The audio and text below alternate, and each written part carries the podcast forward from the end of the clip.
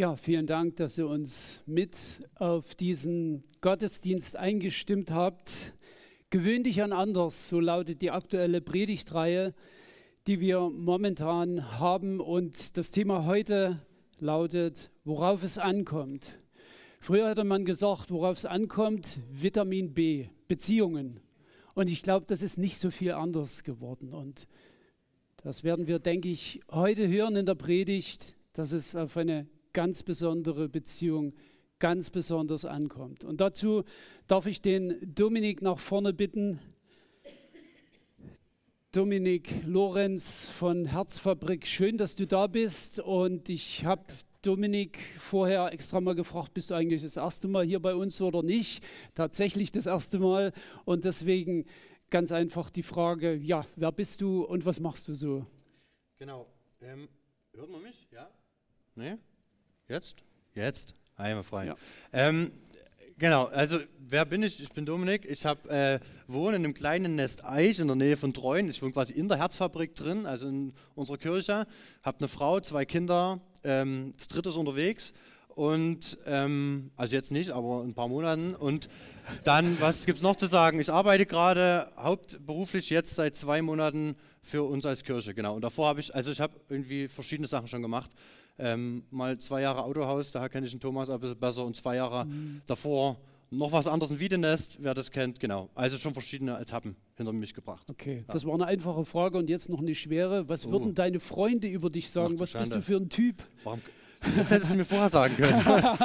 ähm, ah, puh. Ich habe mit deiner Die Frage ist, welche, welche Freunde du meinst. ähm, ich, glaube, es, ähm, ich glaube, Leute würden äh, sagen, dass ich ambitioniert bin. Das wäre wirklich mhm. was, was Leute, glaube ich, an meine Freunde sagen würden. Und dass ich, ähm, also wenn du die Leute in der Kirche bei uns fragst, würden sie, glaube ich, sagen, dass ich so ein bisschen getrieben bin von einer heiligen Unzufriedenheit, mich selten mit Dingen zufrieden gebe und okay. dann aber trotzdem irgendwie, ähm, glaube ich, gelernt habe in den letzten Jahren und da bin ich Gott auch dankbar dafür in meinem Leben. So, das ist das, mein größter Gottesbeweis, ja meine eigene Veränderung in meinem eigenen Herzen, ähm, dass ich irgendwie ähm, so ein Stück weit liebevoller geworden bin und Menschen heute besser führen kann als vor fünf Jahren. Vielen ja. Dank für diese Antwort. Ja. Ich habe mir das getraut, weil ich mit Dominiks Vater in die Sonntagsschule gegangen bin und ah, deswegen habe ich mir das ah, zugetraut. Ja. Alles klar. okay, vielen Dank. Cool. Ich würde gerne für die Predigt beten, dann darf ich den Predigtext mhm. für dich lesen, weil du mehr zu reden hast als ich. Und ich bitte euch, wem das möglich ist, zum Gebet aufzustehen. Lieber Vater, hab vielen Dank, dass dein Wort auch in unsere Zeit ganz bedeutungsvoll hineinspricht und dass dein Wort, die Bibel, nicht irgendwas Antiquiertes ist, was uns nichts mehr zu sagen hat. Du willst reden und ich danke dir, dass du das heute tun willst durch Dominik. Und ich bitte dich, dass du ihn beschenkst, dass du ihm Kraft und Freude schenkst, uns deine guten Gedanken weiterzugeben.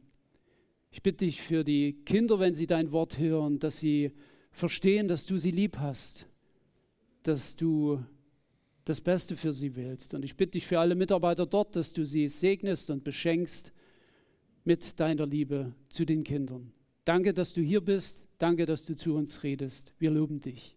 Amen. Amen.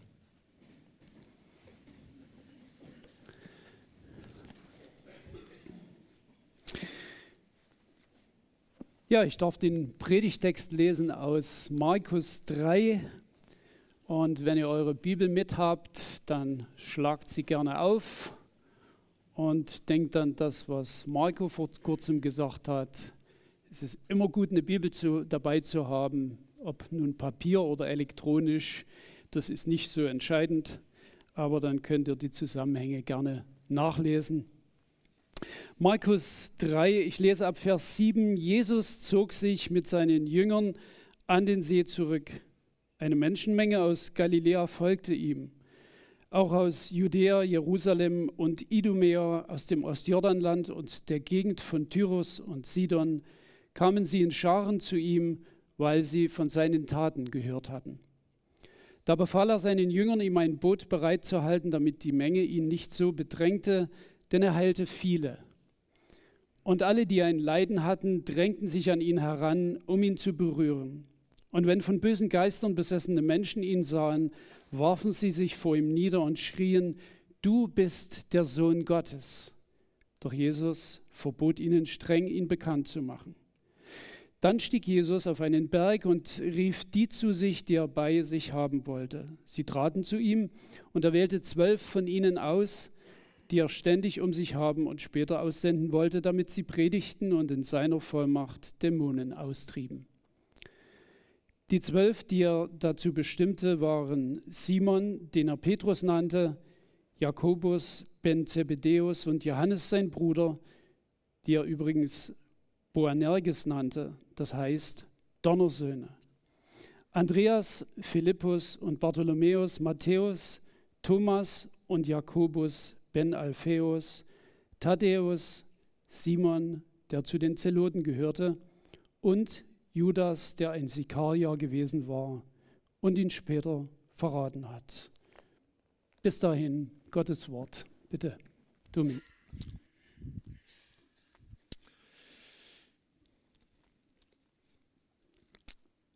Eine Sache habe ich euch verschwiegen über mich und die ist ganz wichtig, die müsst ihr wissen. Ansonsten, ähm, ansonsten kennt ihr mich eigentlich nicht. Ja? Ähm, es ist nämlich so, dass ähm, mein Leben geprägt ist von einer Sache und ich halt ein ganz großes Hobby. Neben Fußballspielen und anderen Dingen ist eine Sache ganz, ganz wichtig. Und das ist folgender. Ihr seht sie hoffentlich äh, jetzt. Genau. Ich liebe Eis. Ich liebe Eis und ich kann nicht genug davon bekommen. Wenn ihr mir eine Freude machen wollt, dann ähm, ladet ihr mich zum Eisessen ein oder ihr schenkt mir ein Eis und das ist auch vollkommen egal was, ob ein billiges Kaktuseis oder irgendwie ähm, irgendwo, das ist mir egal. Ich liebe Eis und vielleicht geht es dem einen oder anderen von euch auch so. Und ich habe noch das Glück, dass ich in Treuen äh, bei mir um die Ecke sozusagen einen der besten Eisdielen habe, die ich kenne. Die haben, die probieren einfach ganz verschiedene Kombinationen aus. Das mag ich.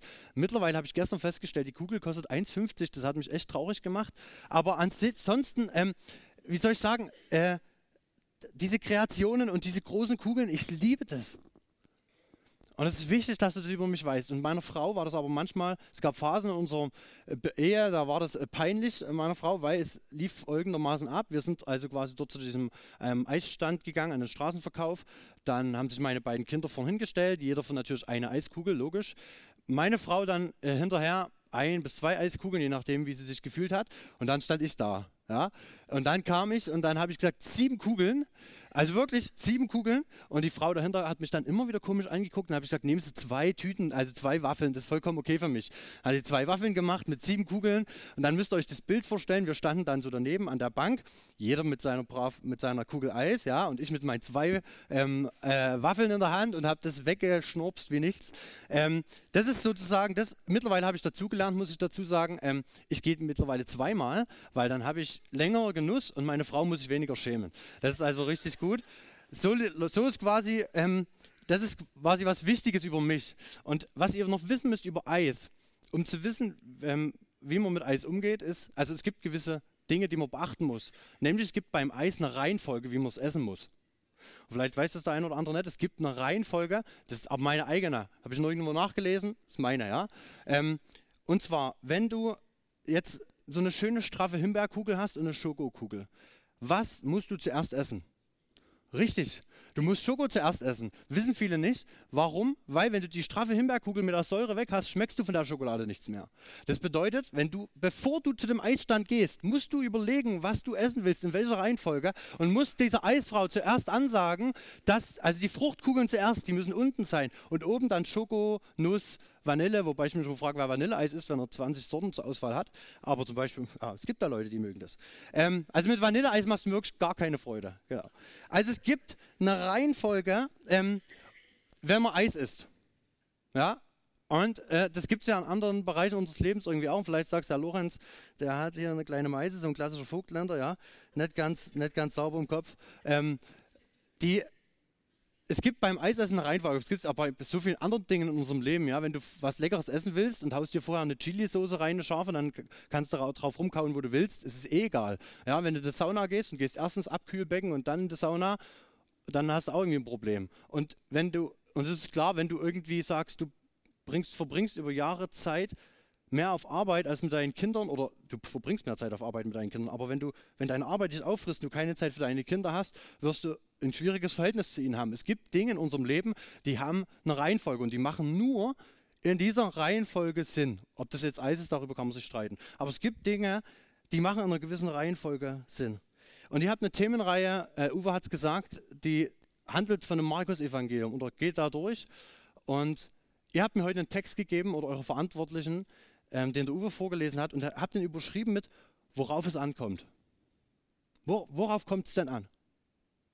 Worauf es ankommt. Und uns ist klar, es gibt im Leben genau gewisse Reihenfolgen, wir wissen, worauf es ankommt. Und jetzt ist ja die Frage, wenn es das in unserem Leben gibt, und wir sind hier in der Kirche, dann ist ja die Frage, wie ähm, gibt es irgendeine göttliche Reihenfolge? Gibt es irgendwie eine göttliche Prioritätenliste für unser Leben, die es wichtig ist zu kennen?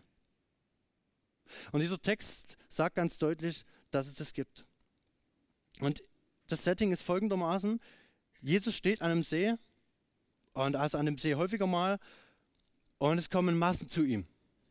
Also übelst viele Leute stehen in dem Text, den Uwe gelesen hat und die drängen ihn und er sagt, oh, das sind so viele Leute, halten mir mal ein Boot bereit und er steht quasi auf, im Boot, auf dem Wasser, damit er irgendwie die Leute, damit sie ihn besser sehen können, hören können, wie auch immer, weil, weil einfach so viele Massen da sind.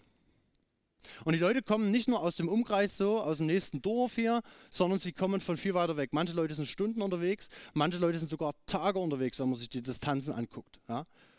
Das heißt, um Jesus zu sehen, da waren wir damals bereit oder einige waren bereit, wirklich lange Wege auf sich zu nehmen. Und was noch interessant ist an diesem Setting von diesem Text, es kommen nicht nur die Frommen. Es kommen nicht nur die Leute, die sowieso Juden sind, sondern in dem Text steht, es kommen auch die von Tyros und Sidon. Und es waren da, da haben jetzt nicht in erster Linie Juden gelebt, sondern es kommen eben auch Leute, die einfach interessiert sind an diesem Jesus, die gar nicht zum jüdischen Glauben in erster Linie gehören. Und wenn du hier bist und sagst, ich bin heute vielleicht das erste Mal in der Kirche oder ich bin in der Kirche, aber ich habe mit diesem Gott und mit diesem ganzen Thema Glaube ein Problem, dann ist es cool, dass du da bist und dann danke ich dir dafür, dass du uns als Christen irgendwie, auch wenn ich jetzt nicht von hier komme, aber uns als Christen dein Vertrauen schenkst. Das ist übelst wertvoll. Und es kommen so viele Menschen zu Jesus, aber es gibt eine Gruppe, eine Gruppe von Menschen, die kommt nicht. Oder die kommt mit straffen Vorbehalten. Und das sind die, die damals ihre Bibel am besten auswendig kannten. Das sind die, die am besten Bescheid wussten. Das sind die, die hinkamen, um nur Fehler zu suchen. Das sind die, die hinkamen, um, um Jesus irgendwie auszuhebeln. Und in dem Vers vor diesem Text den Uwe gelesen hat, steht, dass diese religiöse Elite Jesus umbringen wollte. Und sie kommen, wenn sie überhaupt kommen, mit Vorbehalten. Und vielleicht sitzt du heute hier und ich stelle das oft fest, dass gerade die, die lang mit Gott unterwegs sind, die sind, die die kleinste Erwartung an ihn haben. Das ist die sind, die in den Gottesdienst kommen und sagen, ah, mal gucken, was heute für den anderen dabei ist. So, ja. Wir machen Gottesdienst für die anderen. Nee, der Gottesdienst ist für dich. Gott will dir heute begegnen. Und ich stelle diese, ich sag's mal, Arroganz manchmal in meinem eigenen Leben fest. Aber Gott will heute zu dir reden. Und nochmal, Jesus steht auf dem Wasser, massig Leute um ihn herum und er ist begehrt. Er ist der Held. Die Leute wollen ihn berühren. Sie wollen ihn hören. Sie sind begeistert von ihm. Und die Frage ist ja jetzt, was würde man von einem erwarten, der der Sohn Gottes ist, der von sich behauptet, er ist der Sohn Gottes und der von der religiösen Elite bedroht ist. Was würde man von so einem Typen erwarten? Man würde doch erwarten, dass er jetzt, jetzt, ja, jetzt haut er noch, noch eine feurige Predigt raus. Ja? Und jetzt emotionalisiert er noch ein bisschen. Und dann sagt er am Ende, und jetzt geht er nach Hause und morgen bringt jeder noch einen mit. Und dann sind wir schon morgen doppelt so viele. Wäre das nicht verrückt? Und übermorgen bringt er nochmal jeder einen mit. Und nochmal, nochmal, nochmal. Das wäre so unsere Strategie, glaube ich, ja. Und was Jesus macht, er macht das ganz anders. Das sehen wir, ich lese es euch vor nochmal. In Vers 13 und 14 sehen wir das, da steht, und er steigt auf den Berg und ruft zu sich, die er wollte. Und sie kamen zu ihm und er berief zwölf. Jesus zieht sich zurück. Er zieht sich zurück und nimmt ein paar wenige Leute mit, keine Massen. Versteht ihr? Jesus scheut die Massen nicht, aber er braucht sie nicht. Das ist ganz wichtig. Jesus scheut seinen Einfluss nicht und er scheut auch die Massen nicht, aber er braucht sie nicht für sich. Und er nimmt ein paar wenige Leute mit. Und dann sucht er sich irgendwie zwölf aus. Und worauf es ankommt, wenn wir diese Frage beantworten wollen, ist ganz einfach. Worauf es ankommt, ist Nähe. Worauf es ankommt, ist Nähe. Und jetzt müsst ihr euch nochmal überlegen, wenn wir nochmal zurückgehen würden zu diesem Vers, ähm, was haben diese Leute für Kompetenzen, die Jesus mitnimmt? Ich habe euch den Vers extra mitgebracht, dass ihr nochmal gucken könnt. Wer genau guckt, sieht's. Was, wer genau lesen kann, sieht, was für Kompetenzen die Leute haben. Keiner. Gar keiner. Jesus nimmt nämlich nicht die mit, die, die ihn am meisten lieben. Und Jesus nimmt auch nicht die mit, die am besten predigen können, die die besten Strategien entwickeln können, die am leidenschaftlichsten glauben. Die Leute, die Jesus mitnimmt, die haben wahrscheinlich Kompetenzen, aber die sind nicht wichtig dafür, dass Jesus sie mitnimmt.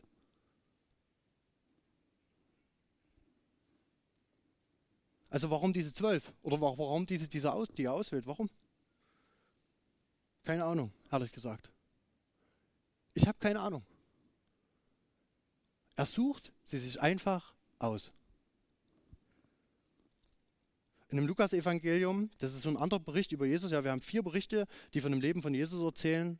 Markus und Lukas ist ein anderer. Und da wissen wir, dass Jesus die ganze Nacht vorher gebetet hat, bevor er sich diese Leute auswählt. Das heißt, es steckt schon irgendwie was dahinter. Aber Markus ist es hier wichtig zu sagen, ähm, die haben jetzt nichts, nicht irgendwie was, was sie besonders qualifizieren würde.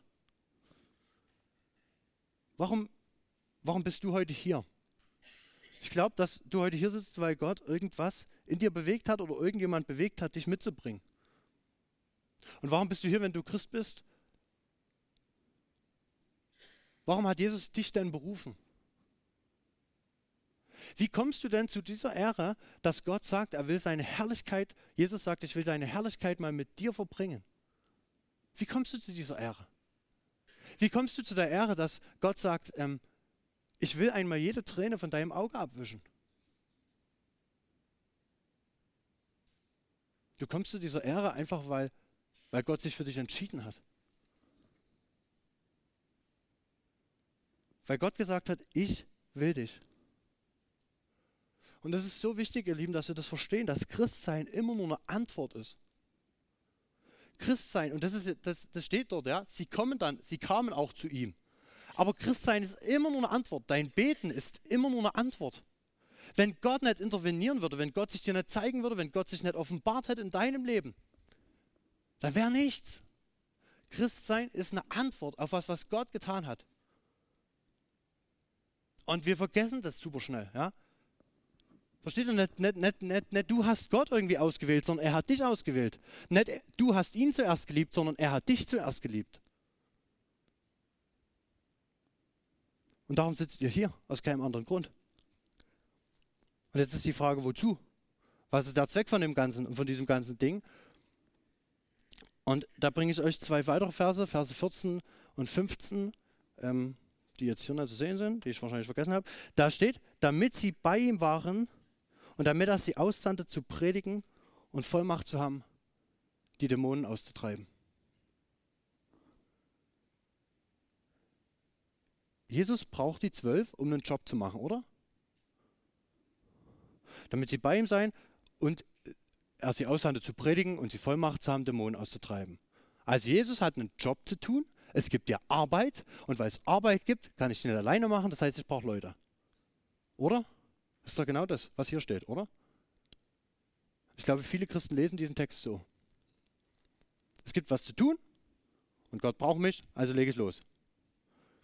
Das ist nicht per se schlecht, aber wenn das das Einzige ist, wir, wenn, das, wenn das das Inhalt unseres Christentums ist, dann ist es ein bisschen zu kurz gegriffen. Und das ist nämlich, Jesus nimmt die zwölf mit.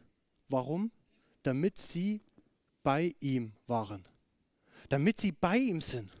Worauf es ankommt, ist also eine Nähe nicht zu irgendwas, sondern eine Nähe zu ihm. Und das ist die Nummer eins auf der göttlichen Prioritätenliste, ist eine Nähe zu ihm. Das ist die Nummer eins, das ist die Schokokugel sozusagen. Es ist diese Nähe zu ihm. Wenn du schon ein paar Jahre Christ bist, dann denkst du jetzt vielleicht so, oh, diese alte Leier. Diese alte Leier, von Jesus und Gott muss irgendwie Priorität haben in meinem Leben. So, ja. Ich hätte auch mal einen schönen, eine, eine, schöne tiefe Predigt über irgendeinen Text aus dem Alten Testament oder über die Offenbarung, die ich nicht verstehe. Und jetzt wieder sowas. So, sowas.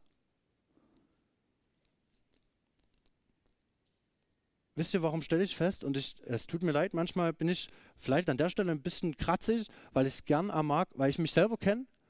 Und wenn ich von euch Christen rede, rede ich von mir in erster Linie, weil ich weiß, wie schnell mein Herz diese Wahrheiten vergisst und mein Christsein zu einem Job macht.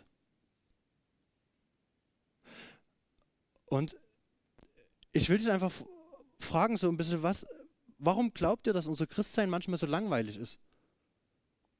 Oder wenn du vielleicht mit Gott und Kirche bisher wenig zu tun hast, finde du bist der wertvollste Kritiker und Feedbackgeber für mich und für uns. Ich stelle es immer wieder fest, meine Freunde, die sagen, sie sind mit Gott und Kirche nicht so unterwegs, die, deren Feedback ist mir unglaublich wertvoll, weil sie mir dieses häufig spiegeln. Ihr Christen, ihr seid doch am Ende, ähm, ihr lebt am Ende nicht anders, nur ein bisschen verbissener und verboter. Klasse.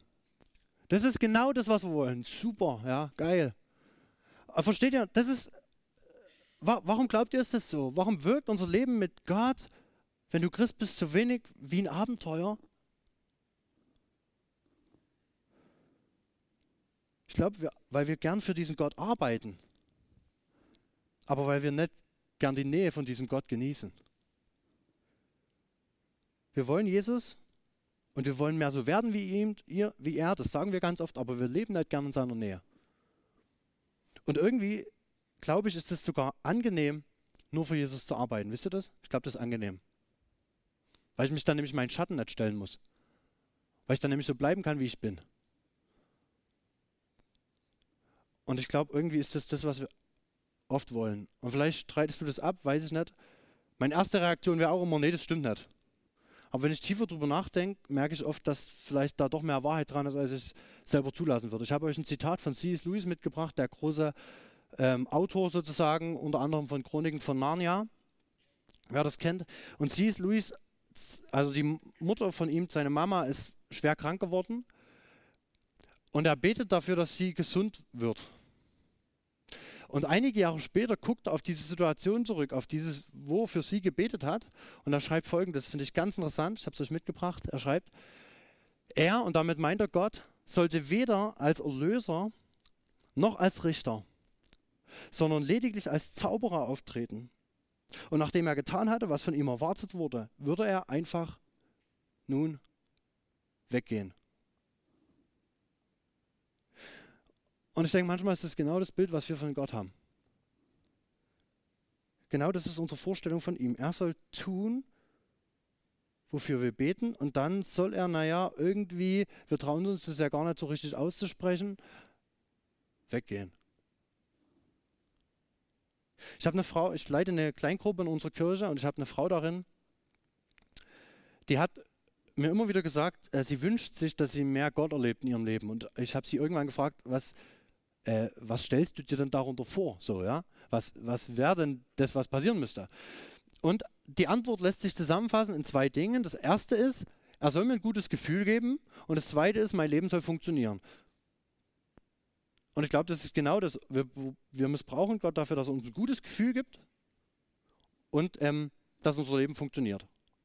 Und wenn eins dieser beiden Dinge aus der Balance kommt, dann wird es schnell schwierig. So.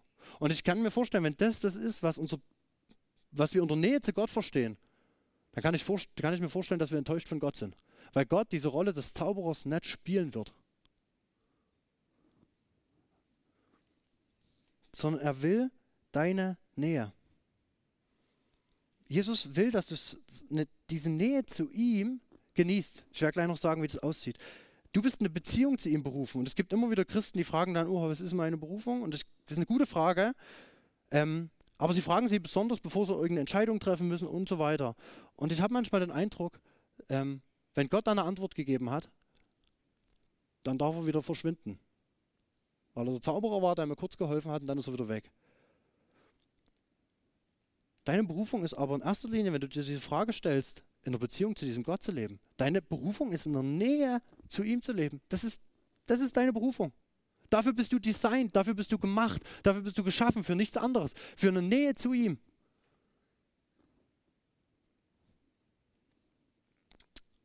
Und ich weiß nicht, wie du dich siehst, ob du dich als jemand siehst, der eigentlich die ganze Zeit Gott noch irgendwas bringen muss und irgendwas leisten muss. Ja? Ich glaube, tief in uns ist diese Lüge drin, dass wenn wir doch noch ein bisschen mehr so leben würden, wie es die Kirche von mir fordert, oder wenn es doch noch, wenn ich doch noch ein bisschen weniger sündigen würde, oder wenn ich doch noch, wenn ich diese eine Sünde los hätte, oder wenn ich doch noch ein bisschen mehr in der Bibel einen Durchblick hätte, dann, dann würde mich doch Gott doch noch einen Tacken, einen Ticken, nur so viel mehr lieben. Und damit würde es mir leichter fallen, seine Nähe zu genießen, oder? Ich glaube, wir können oft seine Nähe nicht genießen, weil wir weil wir irgendwie eine komische Vorstellung davon haben, wer wir sind und wer er ist. Und wisst ihr, einer von diesen Jüngern, deswegen sage ich, einer dieser Jünger, dieser zwölf, die Jesus beruft, Johannes, da schreibt irgendwann mal, ich bin der, den Jesus total lieb hat. Nicht ich bin der, der Jesus lieb hat, sondern ich bin der, den Jesus lieb hat. Das ist das, wer ich bin. Das bist du, das, was du bist. Du bist der, den Jesus total lieb hat. Du bist der, zu, zu dem sich Jesus nach Nähe sehnt. Wie verrückt ist denn das? Und wisst ihr, das ist kein Mantra, was man sich immer wieder so ne, jeden Tag mal rauf und runter beten muss, sondern das ist irgendwie was, was dir Jesus jeden Tag neu auf eine kreative Art und Weise zeigen will. Jesus will dir das jeden Tag zeigen auf eine kreative und neue Art und Weise, indem du über ihn nachdenkst und ihn bewunderst. Und versteht ihr, dann kommt so ein Kreislauf in Schwung. Ich bewundere, ich sehne mich nach Nähe, ich bewundere Gott und ich sehne mich nach ihm. Und wenn ich ihn bewundere, dann sehe ich meine eigenen Schatten. Und wenn ich meine eigenen Schatten sehe und sehe, dass Jesus sagt, ich will dich trotzdem, ich bin dennoch der, der dich liebt, dann dann bewundere ich ihn wieder mehr. Das ist ein Kreislauf. Das ist das, was wir das Evangelium nennen als Christen. Und ein Prediger vor ein paar Wochen, ich habe mir ein paar Predigten von euch angeguckt, ein Prediger vor ein paar Wochen hat es bei euch gesagt, hat dieses Zitat von Luther benutzt und hat gesagt, das Evangelium sagt, du bist verlorener, als du es geglaubt hast. Und gleichzeitig in Christus geliebter, als du es jemals zu hoffen gewagt hättest. Beides. Das ist Evangelium. Aber dieser Satz wird eben nur lebendig, wenn ich ihn aus einer Beziehung heraus gestalte. Und ich habe euch ein Zitat mitgebracht von John Piper, ein Theologe, den ich sehr schätze. Und er sagt, Gott wird nicht verehrt, wenn er nicht begehrt und genossen wird. Gott wird nicht verehrt, wenn er nicht begehrt und genossen wird. Ich weiß nicht, was du hingeschrieben hättest. Gott wird nicht verehrt, wenn ich nicht in die Gemeinde gehe.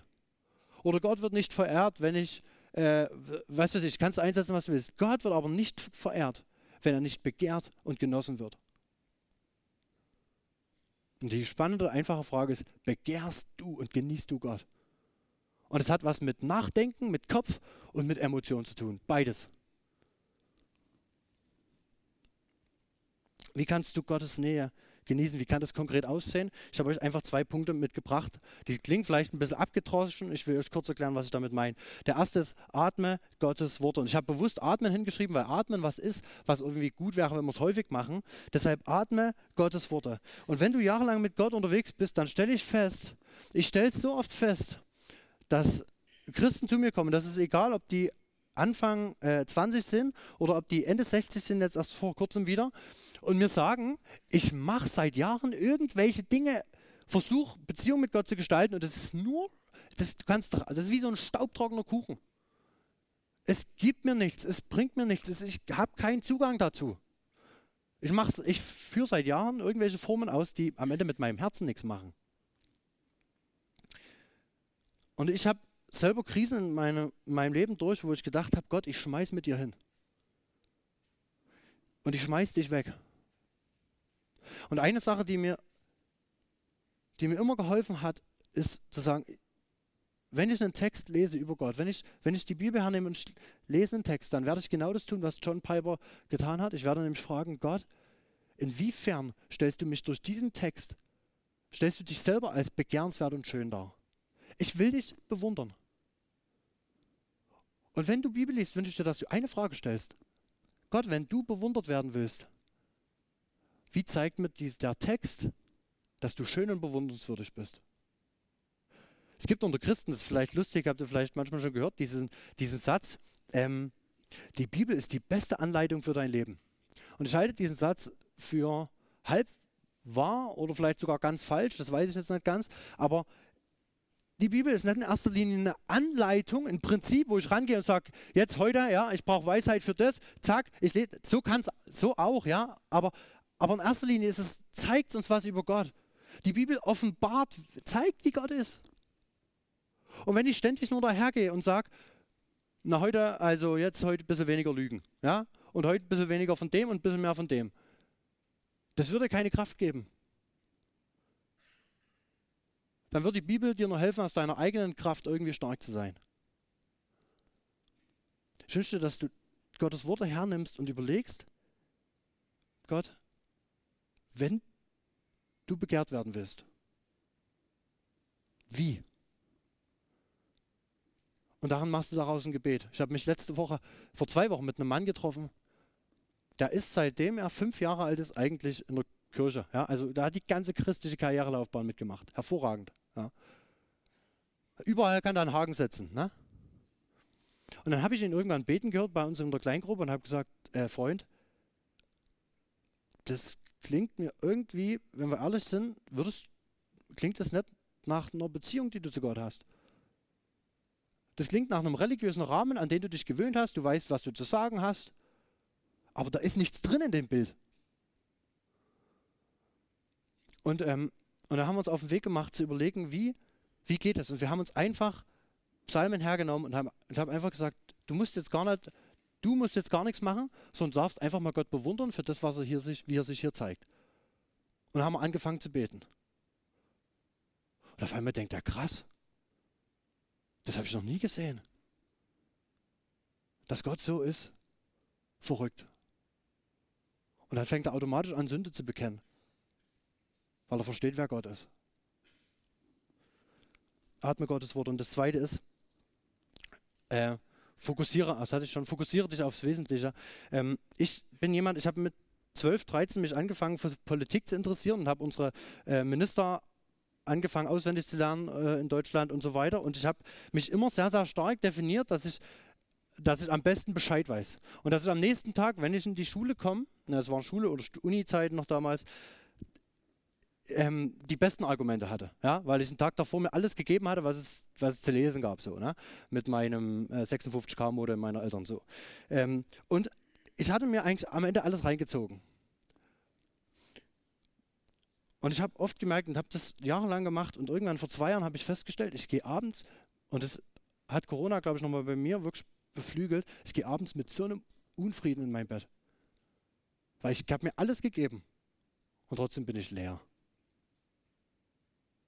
Und ich habe gemerkt, abends, das ist einfach so ein ganz praktischer Tipp, ich werde abends, wie, wie das, was es für mich heißt, ne? Nähe zu ihm. Ich werde abends mein iPhone nach 20 Uhr nicht mehr nehmen. Außer für, wenn es irgendwelche dringenden Fälle gibt. Aber ich werde es nicht mehr nehmen, um irgendwelche News zu gucken, um mir irgendwas reinzuziehen. Ich werde es nicht mehr machen. Das ist meine praktische Anwendung dessen, weil ich weil ich, lieber Gott, sage, ich will, dass du mich an einem Abend nochmal, dass diese Viertelstunde, diese 20 Minuten, die ich da investiere, lieber du nochmal füllen darfst. Ich will dann, werde nicht sagen, dass ihr euch nicht mit Dingen beschäftigen sollt. Es ist wichtig, gesellschaftlich dran zu sein, aber es ist wichtig, die wesentlichen Zeiten des Tages, wer darf dir Frieden geben? Das heißt es für mich, konkret in Gottes Nähe zu sein, Abend nochmal zu sagen, Gott, ich bewundere dich für das, was du heute durch mich gemacht hast, mit meinen ganzen Fehlern. Ich bin dir wirklich dankbar dafür. Und ich bitte dich um Vergebung da und da und dafür. Okay, also das waren zwei praktische Punkte. Jesus nimmt die zwölf mit und worauf es ankommt, ist Nähe zu ihm. Das zweite ist aber in der göttlichen Prioritätenliste, dass es nicht nur um eine Nähe zu ihm geht, sondern dass es zu einer Nähe, zu einer Gemeinschaft geht. Jesus beruft da nicht einen, sondern zwölf. Ja? Und wenn die mit Jesus unterwegs sein wollten, dann waren sie zwangsläufig mit den anderen unterwegs. Die konnten sich nicht aus dem Weg gehen. Das ging nicht. Und dieser Markus macht was ganz Spannendes. Der schreibt nämlich zu manchen dieser Leute, Uwe hat es so schön vorgelesen, diese Namen, ja, die sind so spannend. Und, ähm, und dann schreibt Markus aber nicht nur Namen auf, sondern manchmal schreibt er noch was dazu. So. Und es sind alles Eigenschaften, die sind nicht so besonders toll. Ja? Also Vers 17 hieß es, da stand von Johannes und Jakobus. Ja, und es steht dort, sind die Donnersöhne. Wisst ihr, warum die Donnersöhne heißen? Weil die so besonders mitleidig waren. Ja? Das waren besonders liebevolle Menschen. Die haben nämlich, als Jesus nicht begrüßt wurde in der Stadt, gesagt, so, wir vernichten diese Leute und wir wollen, dass diese Leute schmoren. Ja? Das war so deren Charakter. Ja. Also sehr angenehm. Ja. Ähm, und als Jesus, kurz bevor Jesus gekreuzigt wird, ähm, überlegen sie jetzt noch, wer wo sitzt und wie, wer, wer die beste Rolle hat. Also wirklich so, wo man sagt, mit dem trinke ich gern Bier so abends. Ja, könnt ihr nachvollziehen. Vers 19 stand von Judas. Ähm, Judas, da schreibt Markus aber nicht einfach Judas, sondern er schreibt, das ist übrigens der, der Jesus später verraten wird. Und du denkst so, warum nimmst du den ganzen Spannungsbogen weg, Markus? Ja, das kommt doch erst am Ende. Warum greifst du denn hier vor? Jetzt weiß ich schon, wo die Geschichte hinläuft. Naja, weil, weil Markus irgendwie sagt, äh, das sind Typen, die haben irgendwie, die sind als Gemeinschaft komisch. Das, das geht einfach nicht. Und dann schreibt er noch von Simon, dem Eiferer, oder Zelot steht, glaube ich, in der einen Übersetzung, in der anderen steht der Eiferer. Ähm, und dazu muss man wissen, dass es noch einen anderen gab in der Truppe von den Zwölfen, der heißt Matthäus Levi. Und das war nämlich einer, der war mit den Römern richtig close. Der war Zolleinnehmer von, ne, der hat, der hat richtig enge Sachen mit denen gemacht. Und dann dieser Simon, der vermutlich vielleicht gegen die gekämpft hat, auf jeden Fall Antipathien. Also, äh, wenn die zwei zusammentreffen, ich weiß gar nicht, wie das politisch geht. Das, das geht gar nicht. Rechter und linker kannst du gar nicht sein. Aber wenn sie mit Jesus unterwegs sind, dann werden sie mit einem anderen konfrontiert. Und sie können sich dem nicht entziehen. Weil Nähe nicht nur zu, es geht nicht nur um Nähe zu Jesus, sondern das, es geht eben um eine Nähe zu einer Gemeinschaft. Und wisst ihr, ich glaube, dass das eine Chance, dass dieses ganze Thema Gemeinschaft, was so, oh, so ein klassisch christliches Ding ist, was ich gar nicht mag, ich habe echt überlegt, ob ich sie herschreibe, aber genau, ähm, dass das eine übelste Chance ist, und zugleich eine unglaubliche Herausforderung. Und wisst ihr, warum eine Herausforderung? Weil wir so individualistisch geprägt sind, dass es, dass es dieses Ding, dass wir das zwar sagen können, aber dass das Leben so radikal anders ist, als das, was wir überall anders erleben. Ich war, wir waren letzte Woche auf einer Grillparty eingeladen bei Freunden von uns und diese Frau sagte mir, das war ganz spannend, wisst ihr was? Ihr seid in diesem Jahr, und wir haben am Mai, ne? Ihr seid in diesem Jahr erst die vierten Leute, mit denen ich außerhalb von meiner Arbeit und meiner Familie zu tun habe. Und ich denke, hä?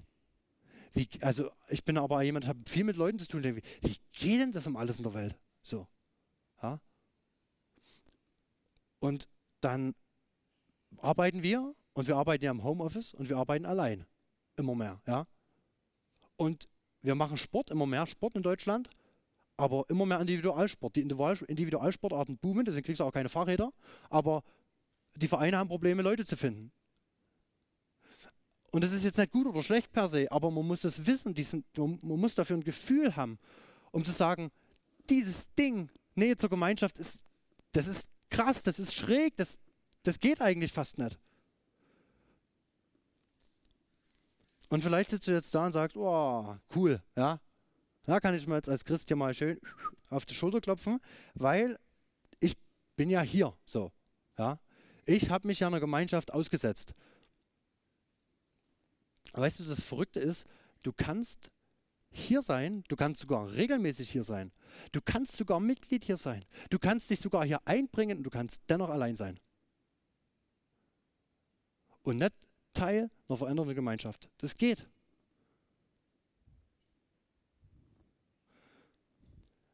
Weil eine Gemeinschaft, die Jesus meint, eine Gemeinschaft ist, in dem Menschen ihm ähnlicher werden. Und es wird meistens nicht passieren, Sonntag von 10 bis 11.30 Uhr, wenn du dem anderen ins Genick starrst. Meistens nicht. Zumindest würde das meiner Erfahrung widersprechen. Vielleicht kannst du mich belehren, wenn du ein bisschen älter bist, aber ich will dich fragen, wer durfte dich zuletzt ermutigen und loben in einer qualitativ guten Weise, weil er wusste, was du geleistet hast? Wer durfte dich hinterfragen? Wer durfte dein, dein Umgang mit deiner Familie mal irgendwie hinterfragen oder dich ermutigen und sagen, ey, du bist ein cooler Papa und du bist eine tolle Mama, weil ich das und das und das sehe. Ich weiß nicht, welche Kultur ihr lebt. Das ist das Coole, wenn man von außen kommt. Ich, ich kenne euch nicht, ich war noch nie hier. Ich finde das super cool, weil ich äh, ohne, ohne Vorkenntnis reingehe. Und ich finde das ich weiß nicht, welche Kultur du hier wahrnimmst oder lebst. Ich wünsche mir, dass es eine herzliche ist. Aber ich stelle eben auch oft fest, dass das einzige Lob und der Kritik, die wir, in der, die wir in Kirchen einander geben, oft mit Dingen zu tun hat, die wir tun. Aber ich weiß nicht, ob du schon mal gelobt wurdest für das, was du bist. Oder auf dieser Ebene hinterfragt wurdest, wer du nett bist. Oder ob es am Ende nur um unseren Job geht. Ja, wir müssen den Gottesdienst noch ein bisschen schrauben und unser Kleingruppenkonzept noch ein bisschen schrauben und die Band muss noch ein bisschen besser und der Prediger noch ein bisschen. Und, und auf der Ebene spiegeln wir uns. Aber auf der Ebene deines Charakters. Und das sind, hey, äh, ehrlich, wie du da und da, ich weiß nicht, wie du damit umgegangen bist, irgendwie habe ich da meine Fragen so. Das ist eine verändernde Gemeinschaft. Und ich möchte euch zwei kurze Beispiele geben. Ähm, die schaffe ich noch zwei kurze Beispiele, die, die mich wirklich ermutigt haben, was dieses Thema Nähe zur Gemeinschaft angeht. Wir haben letztes Jahr kam, im Januar 2021 kam eine Frau bei uns, die gar nicht, die, die kannte ich damals noch gar nicht, ähm, in eine absolute Krise, die wurde ins Krankenhaus eingeliefert, hat im Krankenhaus einen Arzt kennengelernt, der bei uns in die Kirche geht und einen Tag später wurde eine aus, uns, aus, uns, aus meiner Kleingruppe äh, in ihr Zimmer mit eingeliefert. Das heißt, äh, Gott hat ihn mit zwei Christen irgendwie konfrontiert, die bei uns in die Kirche gegangen sind. Das war ein relativ lustiger Zufall sozusagen. Und die haben zusammen gebetet in einem Krankenhauszimmer irgendwie und dann war die Operation vorbei. Eine Woche später stand diese Frau bei uns in der Kirche. Und was mich unglaublich bewegt hat, ist, dass es, wir hatten damals so eine Aktion, die hieß 40 Tage Bibel lesen. Und es gab eine Frau bei uns in der Kirche, die hat die gesehen, ist auf die zu hat sich mit der unterhalten und ist die nächsten 40 Tage jeden Tag vor der Arbeit, ist aber eine Chefin von einem Unternehmen, also die hat jetzt nicht gerade wenig zu tun, jeden Tag vor der Arbeit oder nach der Arbeit zu ihr hingefahren und hat sich mit ihr getroffen und hat mit ihr Bibel gelesen. Und in diesen 40 Tagen hat diese Frau Jesus lieb gewonnen. Und da durfte er Retter werden. Und vielleicht sagst du jetzt, ah, coole Geschichte, ja. Also, ähm, und wenn Leute irgendwie offen sind und Fragen haben, dann, dann fällt mir das auch super leicht, ja. Aber die Christen, die seit Jahren hierher gehen, die kommen schon hier hin durch die Tür. Und ich habe eine Geschichte mit denen. Und mir geht das Messer in der Tasche auf. Oder ich, in mir zuckt was. Deswegen eine andere Geschichte. Corona, die Meinungen gehen weit auseinander, ihr wisst es unsere Erfahrung war, manche kamen nicht mehr bei uns in die Kirche, einfach weil sie gesagt haben, oh, ihr handhabt das zu lasch. Und andere kamen nicht mehr, weil sie gesagt haben, wir wollen keine Maske tragen. So, ne? Das sind so die beiden Positionen, die man haben kann und die manchmal so unvereinbar scheinen. So. Ähm, und es gab zwei Männer oder gibt zwei Männer, die repräsentieren diese beiden Positionen bei uns sehr, sehr stark. Dann gab es einen Umzug von jemandem und es hat richtig geraucht. Ja? Und ich habe gedacht, ach du Scheiße. Äh, so, wisst ihr, was jetzt das Einfachste gewesen wäre? Das Einfachste wäre jetzt gewesen, nach Hause zu gehen und sagen, sorry, ne, und pff, aber auf Distanz zu gehen. Und zu sagen, na gut, soll er denken, was er will, wir haben nichts miteinander zu tun, gut ist. Und das hat mich, das hat mich so fasziniert, was diese beiden gemacht haben. Die haben gesagt, wir belassen es nicht dabei, sondern die haben sich jeden Morgen, zweimal in der Woche, jeden Morgen halb sechs getroffen bei dem einen im Heizungskeller vor der Arbeit, die haben beide Familie. Und der andere ist Stuck, der eine ist Stuckateur und das sieht halt, ne, Putzer, der kommt halt dreckig zur Arbeit und das haben sie sich im Heizungskeller getroffen, haben jeden früh eine Kerze mitgenommen, ihre Bibel und haben eine Dreiviertelstunde Bibel gelesen und gebeten. Früh halb sechs bis viertel sieben und dann sind sie auf Arbeit. Das machen sie jetzt ein Jahr lang. Und wisst ihr, was aus denen geworden ist? Es sind Freunde draus geworden. Und es muss nicht immer so laufen. Aber das ist die Qualität von Beziehungen, die ich meine, wo ich sage, da gehen Dinge zusammen, die gehen nicht zusammen. Und doch, eben doch. Eine verändernde Gemeinschaft, eine Gemeinschaft, die dich verändert. Und jetzt kommt erst, und das ist der dritte Punkt dann, und dann kommt dieses, schreibt ähm, Markus, damit er sie aussandte zu predigen, und ich habe das mal genannt, Hingabe. Dann kommt Hingabe, ja, die dritte Kugel sozusagen, ähm, die vielleicht am stärksten schmeckt sozusagen, ja, die, versteht ihr, die, die sichtbar die meisten Auswirkungen hat, aber die man am Ende erst essen sollte, wenn man oben die anderen gegessen hat. So. Hingabe, ein Job.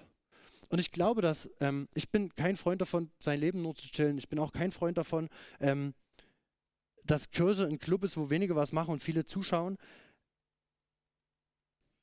Ich glaube darum, dass ich glaube daran, dass oder wir haben als Kirche einen Teamwert, das kann ich euch erzählen, der heißt, ich gebe das das Beste, ich gebe mein Bestes, das Beste geben und das Unmögliche von Gott erwarten. Ich gebe mein Bestes und ich gebe mich mit Haut und Haaren mein letztes Hemd für die Gemeinschaft, für die anderen, für Gott vielleicht, aber ich mach's nicht, weil ich mach's aus einer Beziehung heraus, versteht ihr? Mein Job, meine Leistung, meine Termine mit den Menschen, um die ich mich kümmere, die kommen aus einer Beziehung.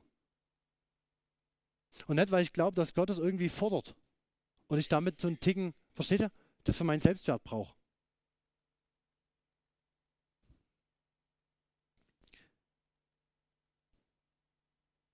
Genau wie diese Jünger im Alltag irgendwie mit Jesus unterwegs waren, wünsche ich euch und wünsche ich uns, dass wir, versteht ihr, dass wir unser Christsein nicht als was verstehen, was Sonntag zwischen 9 und 11, sondern das was ist, was sich aus Nähe definiert.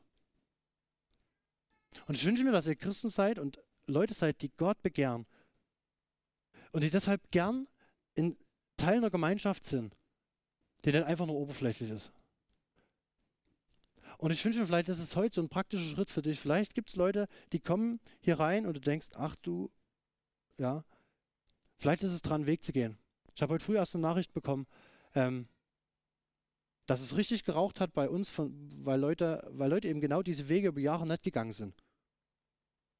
Versöhnungsprozesse nicht gegangen sind. Und dann können Dinge auseinanderfliegen. Was ist dein nächster Schritt? Ich, ich formuliere an jeder, in jeder Predigt, das machen wir bei unserer Kirche, also ein, einen nächsten Schritt. Und mein nächster Schritt für dich ist folgender: Geh Eis essen. Nimm jemanden mit. Ähm, und dann, das kannst du heute machen. Das ist das Coole. Du musst es heute machen. Ja, wenn du es morgen machst, ist es weg. Du musst es heute machen. Geh Eis essen oder hast vielleicht eins zu Hause und du nimmst jemanden mit, weil es ist eben kein Individualprojekt. Ja? Und du fragst dich, ob das dein Ehepartner ist, deine Kinder sind, jemand in deiner Lebenssituation ist, ist egal. Und du stellst dir einfach diese Frage, wie sieht Nähe zu Jesus in deinem Leben praktisch aus? Und wie sieht deine Nähe zu deiner Gemeinschaft praktisch aus? Und vielleicht über, unterhaltet euch einfach über dieses Zitat von John Piper. Was heißt es denn, Gott zu begehren in deinem Leben? Ich würde das einfach gerne mal wissen. Wie sieht es aus? Ganz praktisch. Hilf mir es mal zu verstehen. Geh Eis essen, nehme jemand mit und stell dir eine wesentliche Frage. Das wäre mein praktischer Schritt für heute aus diesem Text. Und ich möchte gerne noch für euch beten, damit es nicht irgendwie nur nett war, sondern dass es, dass Gott irgendwie was in eurem Herzen macht. Ihr könnt dazu gerne aufstehen, wenn ihr wollt. Vater im Himmel, ich danke dir dafür, dass du unser Papa bist, wie es vorhin von der Band hieß, und dass es ein Papa an, darauf ankommt, eine Beziehung zu uns zu haben. Und ich bitte um Vergebung, Herr, für mein eigenes Leben und für mein Herz und für uns, wo wir irgendwie als Christenheit glauben, dass das so eine banale Wahrheit ist, die wir nicht brauchen. Ich wünsche mir, dass du ein Gott bist und ich bete darum, dass du uns immer wieder zeigst, dass du begehrenswert bist und dass du genossen werden willst. Und ich danke, dass du das am sichtbarsten da gemacht hast, dass du Jesus ans Kreuz geschickt hast. Dass du dich selbst gegeben hast, Gott, dass du, dass du da zugeschaut hast, wie dein Sohn stirbt. Für mich. Und ich bete darum, dass wir reden können wie Johannes, der sagt, ich bin der, den Jesus lieb hat. Und dass es diese Kirche, diese Gemeinde hier verändert. Und so eine Gemeinschaft macht, die attraktiv wird, weil du sichtbar und schön wirst dadurch. So segne uns, Herr, und schenk, dass bei dem Eisessen und bei dem Nachdenken über dich du uns begehrenswert wirst. Wir lieben dich und ich danke dir, dass du uns zuerst geliebt hast. Amen.